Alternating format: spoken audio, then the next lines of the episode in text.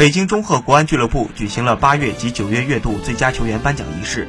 最佳球员为 U23 球员张玉宁。对于自己的获奖，张玉宁表示，很荣幸能够得到媒体和球迷的认可。我认为，无论现在球队的境况如何，排名如何，都不会阻止全队对冠军的渴望。谈及输给上港以后，球队面对的压力是不是比较大时，张玉宁表示，还有四轮比赛，什么事都有可能发生。最重要的是我们自己不要放弃，每天拿出最好的状态投入到训练中，争取拿下周末的比赛。当被问及要如何才能做到国安是冠军，张玉宁直言：“国安是冠军不仅仅是一个口号，也不应该只限于这一个赛季。未来每一个赛季，我们都应该把这句话作为一个目标去奋斗。”